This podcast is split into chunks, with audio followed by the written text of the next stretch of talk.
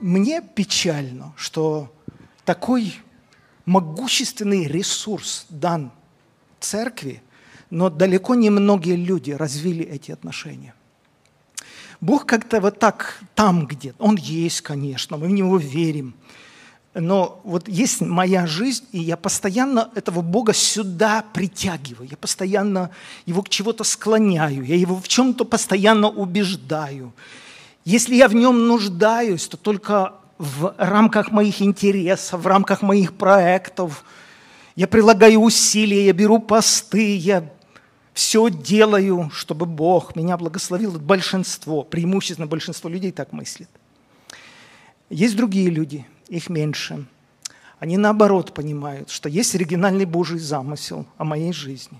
Там все благословенно – и я должен себя туда поместить, я должен себя туда направить. Я должен как минимум поинтересоваться, в чем состоит этот замысел. Вот это определение, вот что мне определено, что написано на моей судьбе, если светским языком выражаться. Потому Христос так и говорит, возвещу определение. Вот иду, как в начале книги обо мне написано, исполнить волю Твою Божию. То есть он себя наклоняет – он знает, что о нем написано, он знает его божественное определение, и он сам себя туда направляет. Это совершенно другой тип мышления, это другой mindset, другое умонастроение. Потому Павел и говорит, не будьте нерассудительны, в новом русском переводе, не будьте глупыми людьми, интересуйтесь волей Божьей для вашей жизни. Вы сэкономите кучу времени, нервов, энергии внутренней, интересуйтесь волей Божьей для вашей жизни. Понятно, что есть воля Божья общая. Она для всех людей, она, понятно, выражена в Писании. Но есть еще и вот это вот управление или руководство, когда Господь по жизни направляет человека. И мы все нуждаемся в таком руководстве. Мы принимаем десятки, сотни, тысячи решений, больших и маленьких. Это как в огромном мегаполисе. На каждом перекрестке надо сориентироваться, куда тебе. Потому что одна ошибка, и ты будешь кружлять, и ты потеряешь час времени, пока опять выйдешь на нужную дорогу. И это все изматывает, удручает, раздражает, и не знаешь, на кого излиться уже. То есть мы все одинаковы в этом смысле.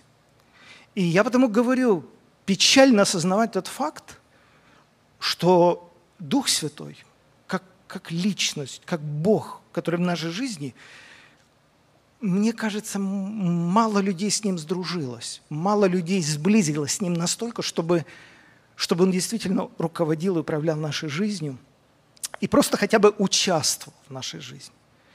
И вот опять же, вот смотрите, слово «участие» неправильное. Потому что участие – это вот как бы мои рельсы, вот я иду, и здесь от времени к времени, от случая к случаю он как бы участвует. Все, по идее, должно быть наоборот. Просто это надо как-то перестроиться в себе. Вот когда Господь выводил а, израильский народ из египетского рабства, смотрите, наши формулировки. Господь выводил, да? Правильно, Господь выводил. Потому что мы люди верующие, мы понимаем, что это Его программа, это Его план, Он это обещал Аврааму еще и другим. Но задействован Моисей. И Моисей вот на горизонтальном уровне встречается с этими всеми проблемами, недовольными людьми, тысячами вопросов, тысячами вопросов, которые надо развязывать. Ты же не будешь Бога постоянно беспокоить по этим мелочам, постоянно. Мы только читаем за такие глобальные решения, где Бог руководил или управлял.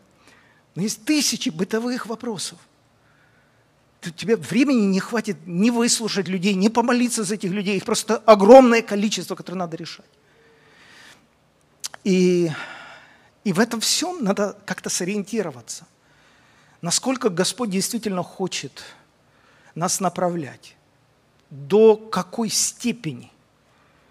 Мы же тоже не машинки вот эти, знаете, на дистанционном управлении, когда твое личное решение, твоя воля, она как бы тоже неинтересно. Нет, конечно же. Я же никуда не исчезаю как личность. Когда Дух Святой вселяется в мою жизнь, я остаюсь. Я, Александр, тем отличаюсь от тебя. Я живу, я помню свое прошлое, я вижу свои ошибки, я принимаю решения, я несу ответственность за эти решения. Даже если Бог понятным образом мне говорит, что делать, я все равно решаю. Я истина последней инстанции, так можно сказать. Буду я это делать или не буду. Меня никто к этому не принудит. Все равно я решаю, буду я это делать или не буду. Поэтому, эм, когда Господь выводил израильский народ из Египта и предложил Моисею ангела. Он сказал, ангел мой будет всегда рядом с тобой, всегда, когда понадобится совет, направление, сила и все остальное, мой представитель. Моисей отказался.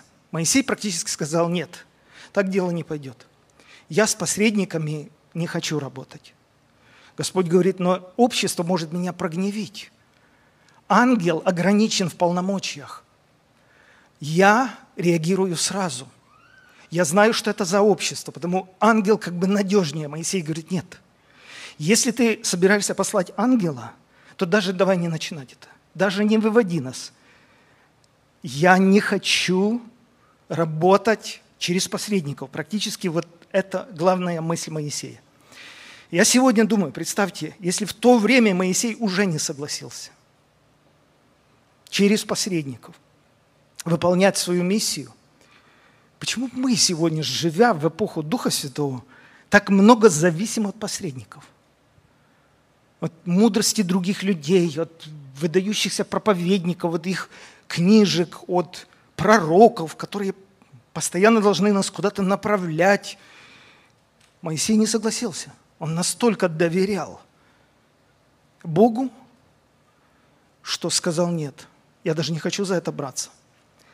Только если ты будешь всегда сам, лично, здесь, и вообще это твое общество, и вообще это твоя миссия, и вообще это не я тебя приглашаю сюда, а ты меня пригласил. Вообще это твой проект. И вообще это призвание твое для моей жизни. Я его сам не выбирал. Я не занимаюсь никакой самодеятельностью. Я пришел на твою площадку. Потом без тебя не хочу и без тебя не буду. А, сам настрой Моисея – это не просто вот как бы собирать электорат, голоса. Это абсолютно не политик. Все духовные люди, они совершенно чужды политики, потому что политика – это умение вести расчет – это когда ты знаешь хорошо свою аудиторию, сильные и слабые стороны, наклонности, когда ты играешь в процентном соотношении, знаешь, как, как, на что надавить, все болевые. Это политики, это дипломаты. Такие люди тоже есть. Они все просчитывают на несколько ходов вперед. Моисей не политик, это точно. Потому он абсолютно независим от реакции людей. А, те люди, которые очень зависимы от ответной обратной реакции, кто-то сказал, они постоянно бегают между пьедесталом и виселицей. То его похвалили, у него уже голова закружилась. То ему поставили дизлайк, а его даже сейчас, кстати, убрали, этот дизлайк, потому что людей в депрессию вгоняет. Если вы мне поставите дизлайк на мою проповедь, я впаду в депрессию, представляете? Потому YouTube убрал даже опцию. У тебя даже выбора нет сказать мне, что тебе не понравилась моя проповедь, потому что это же как бы меня убьет. Понимаете, мы постоянно бегаем между пьедесталом и виселицей. Такое рабство, такая низость. Но Моисей был ориентирован на угождение Богу. Вот таков был настрой. Потому передана его молитва, его разговор с Богом – где Господь говорит ему, я знаю тебя по имени. В русском синодальном переводе я знаю тебя по имени. А в других переводах написано, я тебя очень хорошо знаю, Господь сказал. Я тебя очень хорошо знаю, Моисей, ты угодил мне. Но угодить невозможно, если так не настроиться. Невозможно угодить. Никому вообще. Ты должен знать. наклонности человека, симпатии, преференции. Ты должен постараться угодить, постараться сделать приятное. Потому это настрой, в который раз повторяюсь. Это настрой такой у Моисея, и он отвечает Богу, если я приобрел благоволение в очах твоих, то есть если я тебе угодил, то прошу тебя о двух вещах. Первое, дай мне познать путь твой, то есть понимать вообще, что ты делаешь, чтобы познать тебя, чтобы понять тебя как личность, чтобы я снова смог угодить тебе, или чтобы снова я смог приобрести благоволение в твоих очах. К этому сводится вся молитва Моисея. И потому, когда вот я служу, выполняю свой пасторский долг, или родительский долг, или супружеский долг, или даже долг перед Отечеством, нас ждет масса разочарований. Масса разочарований. Ты стараешься со всех сил. Ты должен, все тебя ждут чего-то, ожидают, ты и сам это хорошо понимаешь. Но тебя ждет масса разочарований, потому что ты ожидаешь, что тебя за это будут уважать, тебе скажут спасибо, тобой будут дорожить, тебя будут ставить в пример. Ты стараешься, мы все стараемся. Но когда ты встречаешь грубость, хамство, когда ты встречаешь сплетни, когда искажается откровенно все то, что ты делаешь от чистого сердца, честно, где-то внутри кажется, да надо вы мне все сто лет. Кто-то хорошо заметил а, что человек такое создание, что сколько ты ему не делай добра, он все это не запомнит. Но один раз ты ему откажи, он это запомнит на всю жизнь. Ну вот как сложно с людьми. Понятно, не обо всех речь, но о большинстве речь. Как сложно. И вот этот Моисей, он что вам всем обязан? У него вообще личной жизни нет – вы вообще, люди, о Моисее когда-то молитесь? Вы вообще о нем думаете? Вы вообще понимаете, что он тоже не обязан? То есть у него никакой личной жизни. Он все вокруг этих людей. Ему можно было бы обидеться 10 раз, если не 100 раз на это общество. Но вот перечитывая его биографию, я не наблюдаю у Моисея таких настроений, что он обиделся, закрылся – или где-то уехал на месяц, все его ищут. Не наблюдаю такого Моисея. Я себе задаю вопрос, как он справился? Как он справился с такой массой недовольных людей, капризных людей, которые открыто берут камни, побить его камнями, которые в наглую, в глаза ему говорят, мы все разгадали, ты вывел нас сюда, чтобы погубить нас. Как с этим справиться? Как не закрыться? Это ужасно тяжело, это невозможно управлять этим обществом. Я нашел ответ только один. Моисей был ориентирован не на признание общества. Моисей был ориентирован на угождение Богу. И я понял, что, Александр, все, что ты делаешь ради Бога, только ради Его имени и ради Его славы, оно тебя спасет, оно тебя защитит. Если ты хоть что-то делаешь даже ради долга, ты разочаруешься. Где-то твои силы закончатся. Ты просто вычерпаешься, выдохнешься и сломаешься. А если ты делаешь это ради Бога, то ты становишься свободным от реакций. Тебя теперь это не заботит, как реагируют на все то, что ты делаешь для людей. И есть потрясающий пример, их, кстати, было несколько в жизни Моисея, когда Господь предлагал ему произвести народ от него, от Моисея.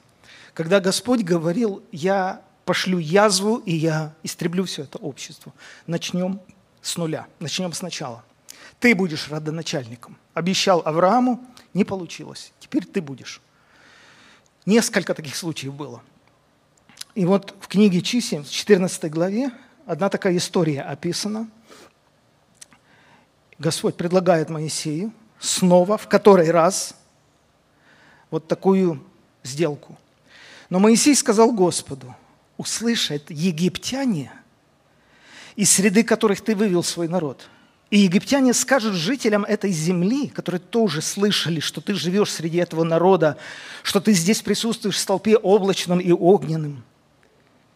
И теперь, если ты истребишь этот народ до единого человека, то народы, которые слышали славу твою, скажут, Господь не смог ввести народ этот в землю, которую он, кстати, с клятвою обещал – а потому погубил его в пустыне. То есть Моисей как представил вообще, как это ударит по репутации Бога. Он как представил, что будут говорить в этих палатках эти все язычники, вечером у костра, все эти цари языческие. Это же будет тема номер один. Потому что они же все наблюдают за этим необычным народом, все эти знамения, чудеса, слава Божья. Только об этом все говорят – и Моисей говорит, Господь, да, это тяжелый народ, люди с тяжелым характером, но ты смотри, это же так ударит по твоей репутации. Люди скажут, Господь не смог. Вот эта фраза, Господь не смог. Господь обещал, клялся и не смог. Я как бы вижу Моисея, который говорит Богу, мы не можем себе это позволить. Да, ты прав. Да, ты прав. Честно достали. Но ты подумал, как это ударит по твоей славе? То есть этот человек с чистейшим сердцем, он абсолютно не думал, насколько лестное предложение поступило в его адрес. Он абсолютно не мыслит такими категориями. Он постоянно думает о Боге. Он постоянно ищет, как защитить его репутацию, Божью репутацию. Он не стягивает Бога в свой окоп, в свои интересы. Это действительно умонастроение. Постоянно думать о репутации и о славе Бога. Моисей продолжает. Итак, да возвеличится сила Господня, как ты сам сказал, говоря, Господь долго терпелив, много милости. Прости грех народу этому. По великой твоей милости, как ты прощал уже его от Египта и до сели. И сказал Господь Моисею, прощаю – по слову Твоему. Но жив я, и славы Господней полна вся земля.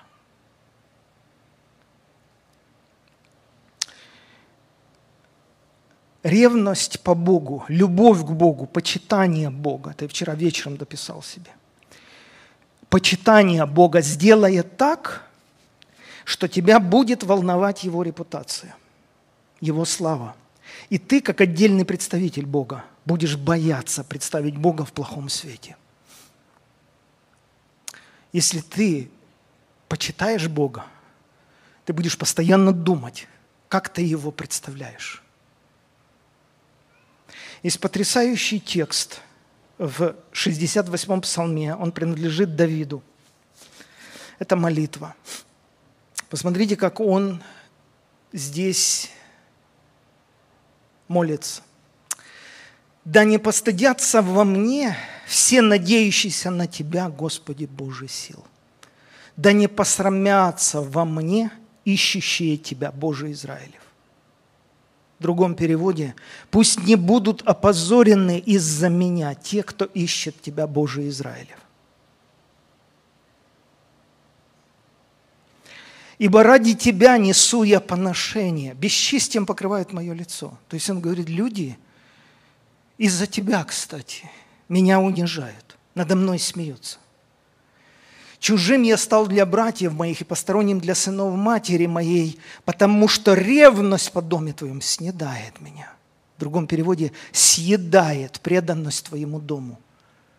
То есть он говорит, меня родные не понимают. Все люди, как люди, живут, у каждого есть семьи, свои интересы. А я постоянно вот о твоем доме думаю и у меня все хорошо, но меня просто перестали понимать.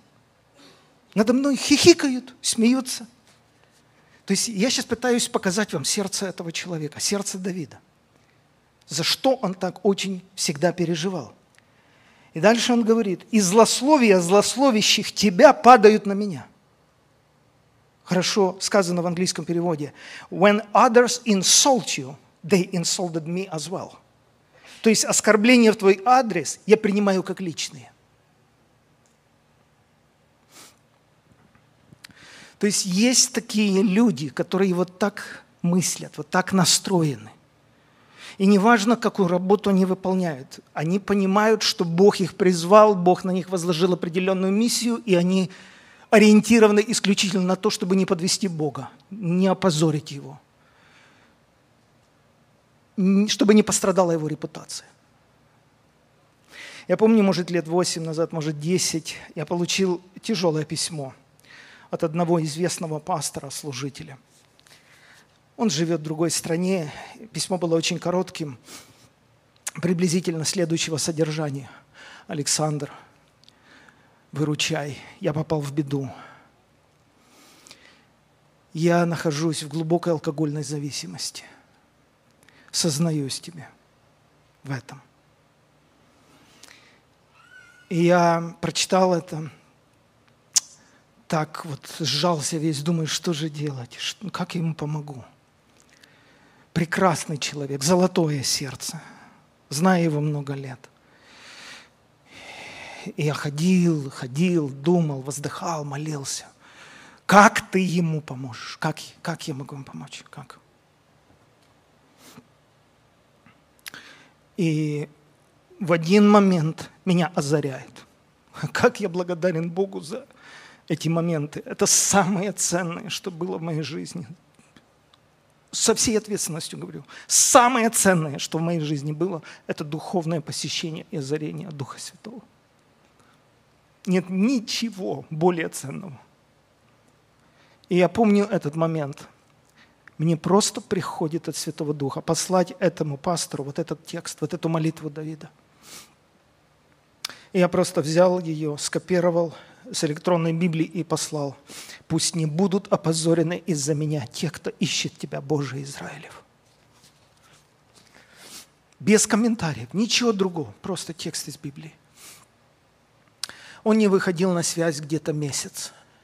Через месяц я получил от него письмо, в котором он написал, Александр, дорогой, ты даже не знаешь, что со мной произошло. Этот стих из Библии разорвал мое сердце. Я отключил телефон. Я уехал в лес на месяц. Я взял пост. И я сказал, Боже, я не могу себе позволить то, чтобы имя Твое, репутация Твоя пострадала из-за меня. Помоги мне. И Бог его освободил. Он уже прошло лет 8-10, абсолютно свободный человек.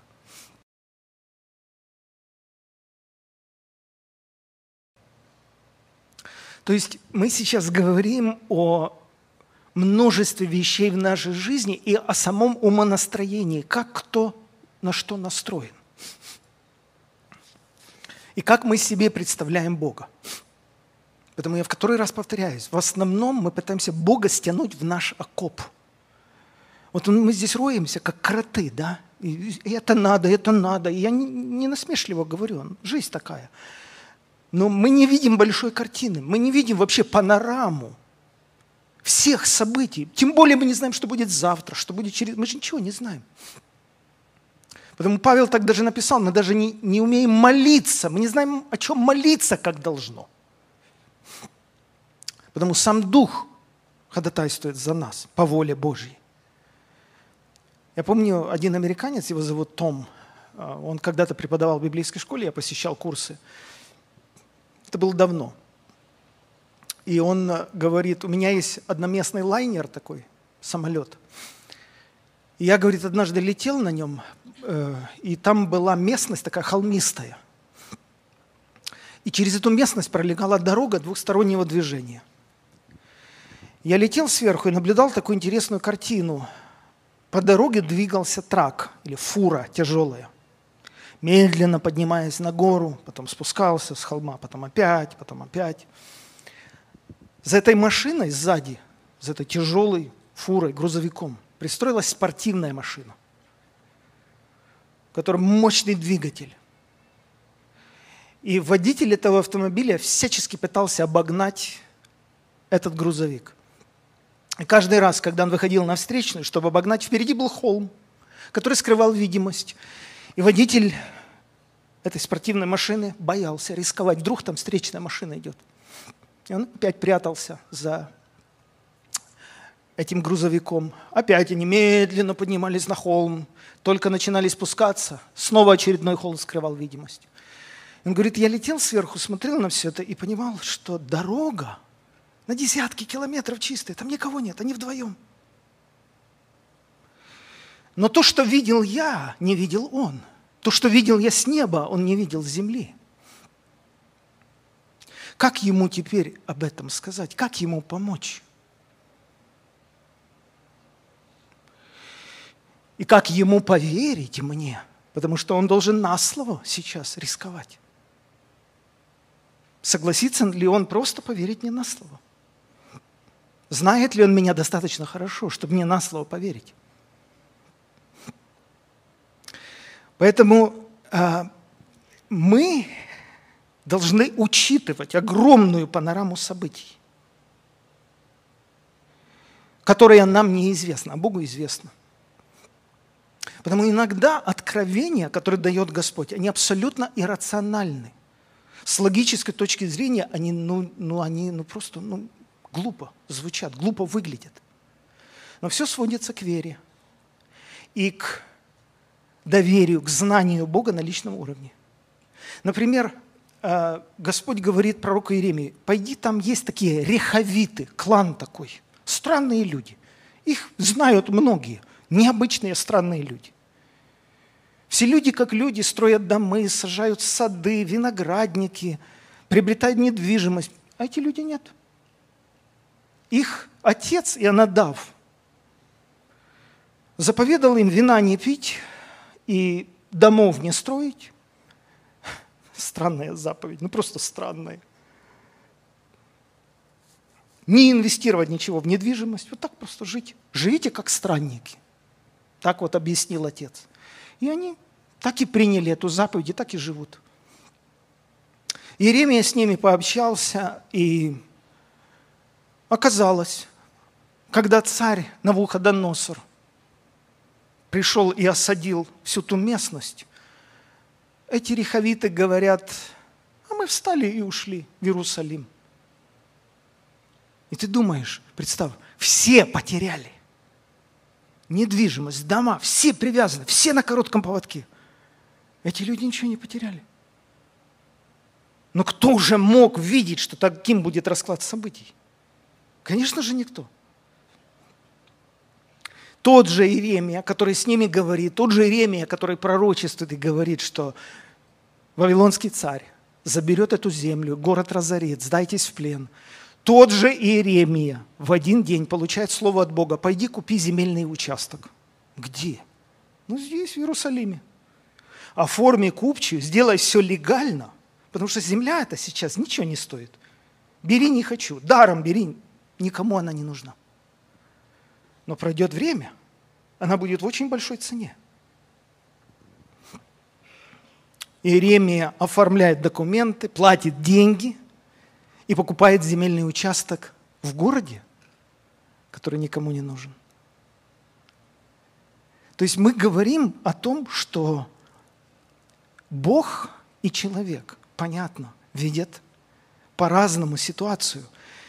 И вот доверие Духу Святому и развитие в себе вот этого навыка, навык слышать Бога, это чрезвычайно важно. А, десять лет назад, больше, меньше, я встречал ряд людей, которые приходили и рассказывали мне откровения и пророческие сны о том, что в Украине будет война – Большинство этих людей я не знал, но они рассказывали в тонкостях, в деталях, как они видели свой город, центр города, как рвались бомбы, они знали, что это будет, как это будет, ну, во сне. И у всех этих людей был один единственный вопрос. Что делать с этой информацией? Они рассказывали это мне до войны. И я объяснял так, как понимал. Я говорил, что во всех откровениях, во всех пророчествах э, есть информация с инструкциями к действию. А есть сны вещи, пророческие, которые просто открывают будущее, но в них не содержатся инструкции. Например, когда Иосиф, муж Марии, видит сон, и во сне к нему является ангел, говорит, беги в Египет. Младенцу угрожает быть убитым. Он в ту же ночь хватает Марию, младенцы бегут в Египет, и сон оказался правдивым. Бог через сон помог человеку спасти свою жизнь и жизнь ребенка. Но когда Навуходоносору, царю Вавилонскому, приснился сон, огромное дерево, которое срубили под корень. Он позвал Даниила, и Даниил сказал, ты это дерево, царь, ты возвеличился над всей землей, но тебя срубят под корень, но корень оставят в земле. И ты будешь отлучен от людей, и семь времен пройдет над тобою. Может, семь лет или семь периодов каких-то. А потом ты опять вернешься на царство. А, а что-то поменять можно? Ну. No. То есть я ничего поменять не могу в этом раскладе. Ну, ничего. А зачем же тогда нужен этот сон, если я все равно ничего поменять не могу? И ты еще утверждаешь, что этот сон вещи, что он от Бога.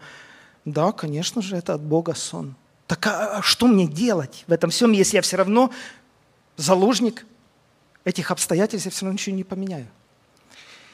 А, это для того, чтобы ты понял, Даниил, кстати, говорит, не я – что Всевышний дает свое царство кому хочет. И это ж представьте, да, Навуходоносор теряет рассудок. Там прямо так и написано, что он ходил по террасе своего дома и вдруг поплыл, как мы выражаемся. Он даже сам не понял, что с ним произошло. И пришел в трезвый ум только через семь лет. Но вельможи окружения то поняли, что с царем что-то происходит. Конечно же поняли – он не мог себе даже ногти стричь. Он, он оброс волосами, как бык. Он ел траву. То есть это как бы ну, серьезное умопомрачение. За человеком надо было ухаживать. Представьте, никто не посягнул на его царство. Все как будто ждали непонятно чего. Семь лет. Империя без монарха. И когда его ум вернулся, и он восстановлен был на царство, он прославил Бога.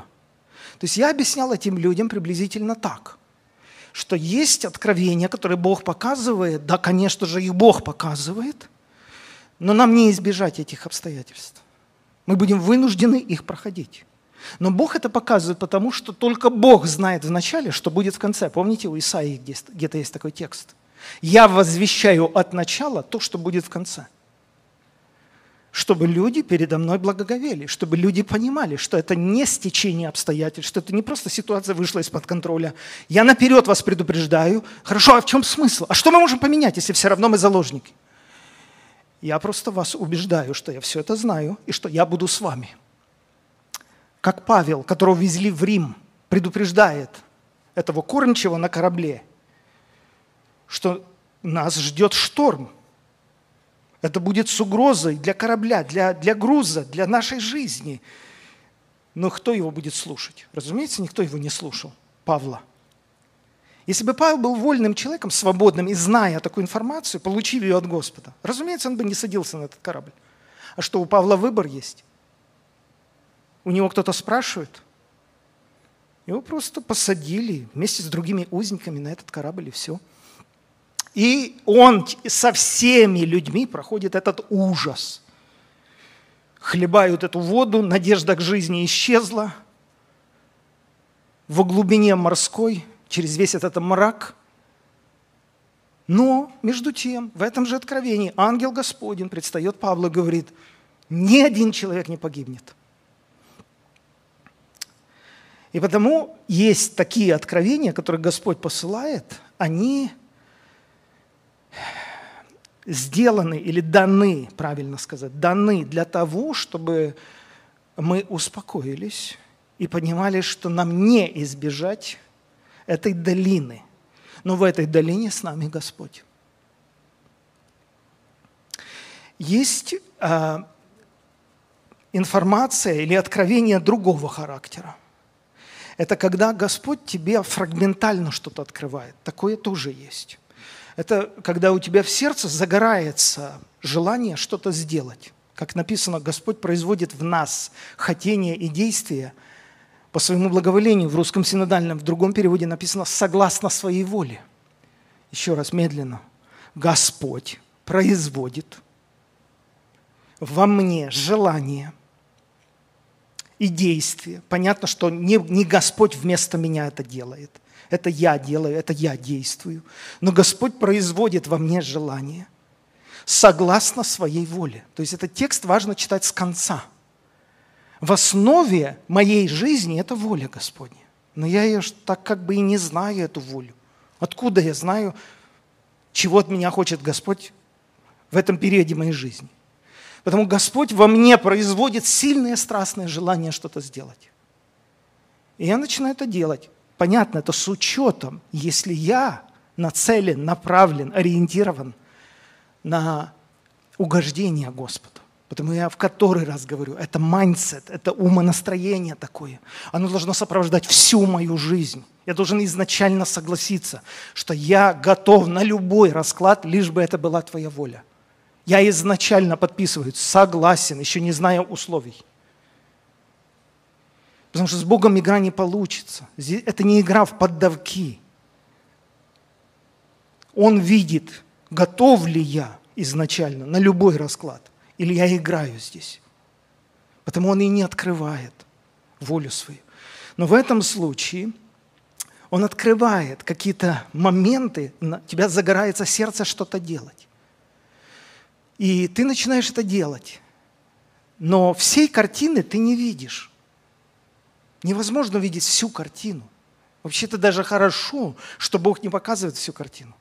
Если бы Господь показал Иосифу всю картину, через что ему придется проходить, прежде чем братья его поклонятся ему, вот этих радужных снах,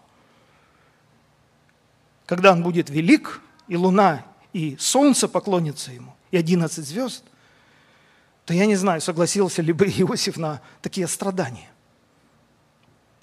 Но сны эти, вещи пророческие, были очень красивыми, очень радужными, манящими. И потому э, иногда Господь нам показывает какую-то часть пути, загорается сердце, ты вовлекаешься в проект. Сколько раз и я, и вы это знаете, что когда заканчивается какой-то сезон жизни или ты закрываешь какой-то проект, ты говоришь, Боже мой, как мы это могли сделать? Это же неподъемно, это же сейчас второй раз меня пустит, я не справлюсь. Это просто не под силу, это нереально. Я не знаю, как я осилил это. Но на тот момент Бог дает тебе силу, у тебя горит сердце, ты не обращаешь внимания на условия жизни, на критику людей, тебе это просто неинтересно. Тебя захватила идея. Интересно, как об этом написано о Филиппе, благовестнике – ангел сказал Филиппу, иди на полдень в русском синодальном. Это на юг, значит, да? Иди на юг. А можно поконкретнее? Пока это все. Иди на юг. Зачем идти? Почему именно на юг идти? На ту дорогу, которая пуста. Ничего не понятно. Но я вчера читал новый русский перевод, там написано, Филипп собрался и пошел. То есть, по крайней мере, он понял, что есть юг, есть север, есть восток и есть запад. Как минимум я понимаю, что мне не на восток, не на запад и не на север, не на юг. Вот что я понял, что многие люди не начинают двигаться, не начинают двигаться, потому что нет ясности. Потому что что-то загорелось сердце, но ты не видишь конца пути, ты даже смысла большого не видишь. Чего я должен идти на юг? И это наша проблема. У многих людей эта проблема прямо становится заметной такой. Мы не повинуемся внутреннему голосу, внутреннему чувству. Нам кажется, что ну, непонятно. Больше вопросов, чем ответов. Но когда Филипп вышел на ту дорогу, которая пуста, он получил очередное указание. Видишь эту колесницу? Взойди на нее. Он все еще не знает, что все это значит, какова его роль в этом всем, чего хочет Господь, кто сидит на этой колеснице, чем все это кончится. Он ничего этого не знает. Но я пытаюсь сказать, что только те люди, которые повинуются Богу импульсам духовным, внутренним, не задавая много дополнительных вопросов, только такие люди учатся водительству Духом Святым. Точно так же написано и об Аврааме. Авраам пошел, не зная, куда идет. То есть, представьте, вы спрашиваете у человека, куда ты идешь, он не знает куда, но идет. Аврааму было дано первое задание – выйди из Ура Халдейского, из дома отца твоего. А куда идти, он, он даже не знал. Он пошел, не зная, куда идет, не зная, чем все это кончится. Но Авраам ведь назван отцом веры для многих народов – Поверил Авраам Богу, и это вменилось ему праведность. То есть Авраам показал нам пример, и вера содействовала делам его. Но действовал Авраам, действовал Авраам, действовал Авраам. Как ты хочешь, чтобы Бог тебе содействовал, если ты не действуешь в ответ на его зов? Как ты хочешь, чтобы Бог тебе содействовал, если ты не действуешь? Если у тебя есть импульсы, если у тебя есть зов, просто ты не видишь всей картины, ну понятно – том и заключается вера. Ты не должен знать все. Ты не должен понимать все. Ты должен доверять. Как тот человек, который летел в дельтаплане. Ты просто должен доверять. Ты просто должен доверять. Другой пути нет. Доверие и точка. Поэтому действовал Авраам, а Бог ему содействовал. И третье еще такое наблюдается – когда нам остро нужен ответ, остро требуется руководство к действию, но Бог молчит. Таких ситуаций тоже достаточно много, где нужно выбирать что-то, нужно как-то поступить, но в духе тишина. Я пришел к заключению, что в таких случаях действуй на свое усмотрение. Значит, Бог не видит необходимости такого микроменеджмента, просто контролировать тебя или постоянно тебе указывать, что делать. Ты можешь сказать, какой микроменеджмент? Это важнейшее решение моей жизни. В смысле микроменеджмент? Я сейчас решаю очень важный вопрос. Я об этом молюсь, но у меня в духе тишина. Я опять тебе скажу, с перспективы Бога, наверное, скорее всего, это не важно. Мы же опять упираемся в те же вопросы. То, что Бог считает важным, мы считаем маловажным. То, что мы считаем мегаважным, для него вообще не важно. Моисей говорит, Господи, как я пойду к фараону? Я разговаривать не умею, я от рождения такой, запинаюсь. То есть как бы серьезный разговор, ты меня посылаешь, а как я вообще ему объяснюсь? А для Господа это вообще не аргумент. Аарона возьми. Это все, что ты можешь мне предложить. Да, Аарона возьми с собой. Но в тебе, Моисей, есть что-то такое, чего нет ни у кого. Ты незаменим в этом смысле. Ааронов много, Моисей один. То есть в таких случаях, когда в духе тишина, а ситуация требует разрешения – я действую на свое усмотрение. Конечно, в рамках Слова Божьего, конечно, не нарушая Писаний, конечно же, не, не поступая вопреки чести, не поступая вопреки чистоте мотивов, проверяя свое сердце, но я действую на свое усмотрение, да.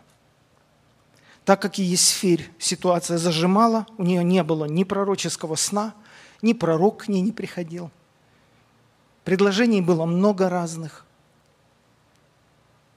но ясности не было. Потому она так решила. Давайте будем поститься три дня. Вы, все евреи, поститесь за меня. Я буду со своими служанками поститься и молиться. Потом пойду к царю. Я знаю, что это против закона. Если погибнуть, погибну. Она даже не знала, чем все кончится. Но она так для себя это поняла, что, наверное, если я этого не сделаю, я этого себе никогда не прощу я должна. Значит, в ее случае у нее не было, повторяюсь, ясности или руководства к действию. Но она вот так поступила, как поступила. И Господь ей в этом тоже содействовал, потому что мотивы ее были чисты, наоборот, она подвергала себя риску, больше даже, чем это угрожало другим, потому что еще неизвестно, как все закончится с народом, а она уже себя подвергает риску, нарушая закон. Поэтому, друзья, как бы главная мысль, я попробую это все свести в течение нескольких минут, главная мысль, что да, э, Господь послал Святого Духа, да, Господь всячески заинтересован направлять нас по жизни. Но вот эта степень сближения с Духом Святым, развитие навыка, слышания голоса Божьего, внутреннего вот этого чувства. Когда Павел говорит, я по влечению Духа иду в Иерусалим. Или в другом месте он говорит, я положил в Духе пройти через Македонию. Вот хочется его посадить и просто проинтервьюировать. Что это значит, ты положил в Духе? Но я предпринял вот такой ход. Я вот так в молитве это понял. И в одном месте он даже говорит, неужели я по плоти предпринимаю? Меня то да, то нет. То есть он точно так же боролся, как и мы, выстраивая свои маршруты, принимая какие-то решения, и с легкостью воспринимал, когда Бог изменял эти маршруты и вмешивался в его планы. С удивительной легкостью Павел не напрягался на этот счет что ситуация вышла из-под контроля. В его случае таких ситуаций было множество. Множество. Где мы чувствуем дискомфорт, где мы нервничаем, переживаем. Но Дух не допустил нас в Вифинию. У нас в планах было идти туда, но Дух не допустил нас. В другом переводе Дух Иисуса не позволил. И он не разрушал эти преграды, и он не видел в этом сатану, который ему стал на пути. Он расценил это, что Дух Божий не позволил ему. Поэтому э, я вижу, что от степени сближения с Богом вот этот голос становится более и более понятным. И это руководство от Господа очень помогает нам экономить жизнь, экономить время и прославлять Бога, самое главное. Потому что Бог прославляется через то, что мы Ему угождаем. Это настрой такой. Это самое частое слово в моей проповеди сегодня. Это такой настрой – это такое внутреннее решение. Я согласен на любой расклад, лишь бы это прославляло Твое имя. Ты тогда становишься свободным, ты неуязвимый, потому что ты изначально ориентирован на славу Божью. Тебя интересует его репутация. Как оно уже у тебя сложится, это не столь важно. Лишь бы это прославляло Бога. Несколько таких примеров, которые показывают нам буквально по две минуты. Один пример. Сошел Дух Господень на Самсона, и он растерзал льва, как козленка. А в руке у него ничего не было. То есть Самсон переживает что-то новое. Он еще молодой юноша здесь. Я не знаю, есть ли ему 20 лет здесь. Не знаю. Но там написано, Дух Господень начал действовать в Самсоне. То есть он начал переживать сверхъестественную силу, именно переживать именно переживать, потому что это же Бог, это же Дух Божий. Он знал историю своего рождения, он знал, как Господь являлся его родителем, все это знал. Но примечательно то, что сразу же, после того, как написано «Дух Господень начал в нем действовать», Самсон увидел молодую женщину, филистимлянку, и она ему понравилась. Он пришел к родителям и сказал, мне понравилась эта женщина. Выдайте ее замуж или я хочу сыграть свадьбу с ней. И там прямо написано, родители стали упрашивать его, как бы говоря по-нашему, сынок, да ты что, да как ты такое можешь? Так это не позволяется вообще в нашем народе. Сколько прекрасных девушек есть в Израиле, там прямо так написано. Отец говорит, я представляю их трагедию, я представляю эту травму, я представляю, каким тяжелым был этот разговор – но там написано, прямо видно строптивый характер этого молодого человека. Мне она понравилась. Разговор закончен. Я так решил. И потому, вы, вы помните, чем свадьба закончилась? Свадьба закончилась очень тяжело. Они все перессорились, он ушел прямо с брачного пира, Самсон. А жена его, ну как жена, здесь же вышла замуж за его друга – Самсон это настолько разозлило, расстроило, что сразу же написано, он ушел к блуднице и провел ночь у блудницы. Потом Далида, это уже далеко не вторая, наверное, не третья женщина в его жизни. У нее личная жизнь не сложилась. Первое чувство, вот эта привязанность, молодые годы, все пошло кувырком. И я опять задаю себе вопрос. Самая большая трагедия Самсона – это когда филистимляне на него навалились, он встал и сказал, я как прежде пойду, а не знал, что Господь отступил от него. Вот я считаю, вот это самая большая трагедия. То есть он ничего внутри себя не заподозрил, ничего не обнаружил. Когда именно, где Господь его оставил? Потому что сила действовала еще продолжительное время. В авторитете он ходил, а позволял себе эти все вольности. Понимаете, когда человек ориентирован на близость с Богом, он сразу же это чувствует, тревогу внутри, он предает кого-то близкого, дорогого. Он не может жить спокойно. Как Давид пишет, свежесть моя исчезла в летнюю засуху. Это псалом написан когда? Когда он переспал с Версавией. Когда написан псалом? Там понятно написано. То есть человек духовный сразу, сразу это чувствует. Он вянет, он сохнет, он высыхает потому что его отсоединили от источника. У Самсона, похоже, его это особо не заботило. Он знал, кто он, он знал, что он избран, все работало, сила работала. И обернулось это большой трагедией. Саул знал конкретно волю Божью, что уже царство отдано другому человеку.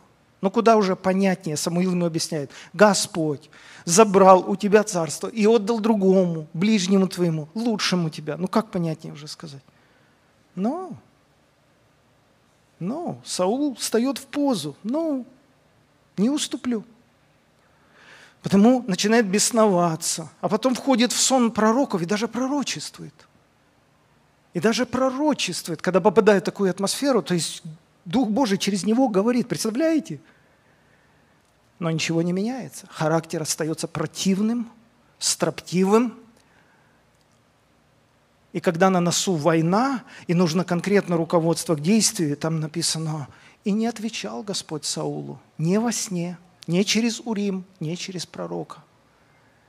И ты кусаешь локти, тебе нужно сейчас как никогда знать, что делать.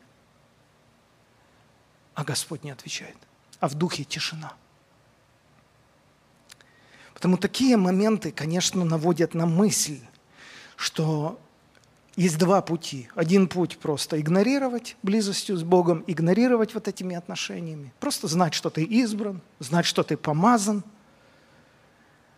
А другой путь – это все-таки выстраивать отношения, с чего мы начали, на, насчет Моисея, насчет Давида, как они об этом всем переживали, как они об этом думали постоянно. Поэтому я хочу закончить еще раз той самой мыслью. Настрой себя. Настрой себя на отношения. Настрой себя на угождение Богу. Настрой себя, и Он будет открываться.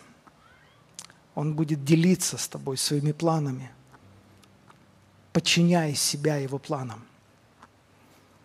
Жизнь становится совершенно другой, она становится очень легкой – я знаю служителей, пастырей, которые сильно взяли на себя это. Просто, ну, как бы сильно много взяли на себя и надломались. Потому что, ну, это же как бы церковь, и, даже, и дальше стоит фамилия такого-то пастора. Редко кто помнит наименование церкви, в основном пастора. Это же за личное, за живое задевает – и есть много таких людей. Или детей ты воспитываешь. Ты не можешь пережить, как он позорит тебя, или как она покрасилась, или как он оделся, или как она уши пробила, или нос. И люди страдают от этого настолько сильно, потому что все это связано с общественным мнением. Ах, изнашиваются люди, устают люди, выгорают люди. Но есть другой путь. Я с вами откровенно делюсь. Есть другой путь. Господь, я делаю все, что могу. Я люблю Тебя. Не все получается, не все так, как мне бы хотелось. Но Я твой. Я твой навсегда. Я тебе буду доверять.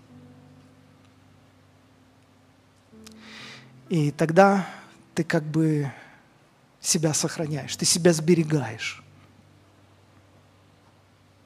Потому что ты ориентирован на славу Божью.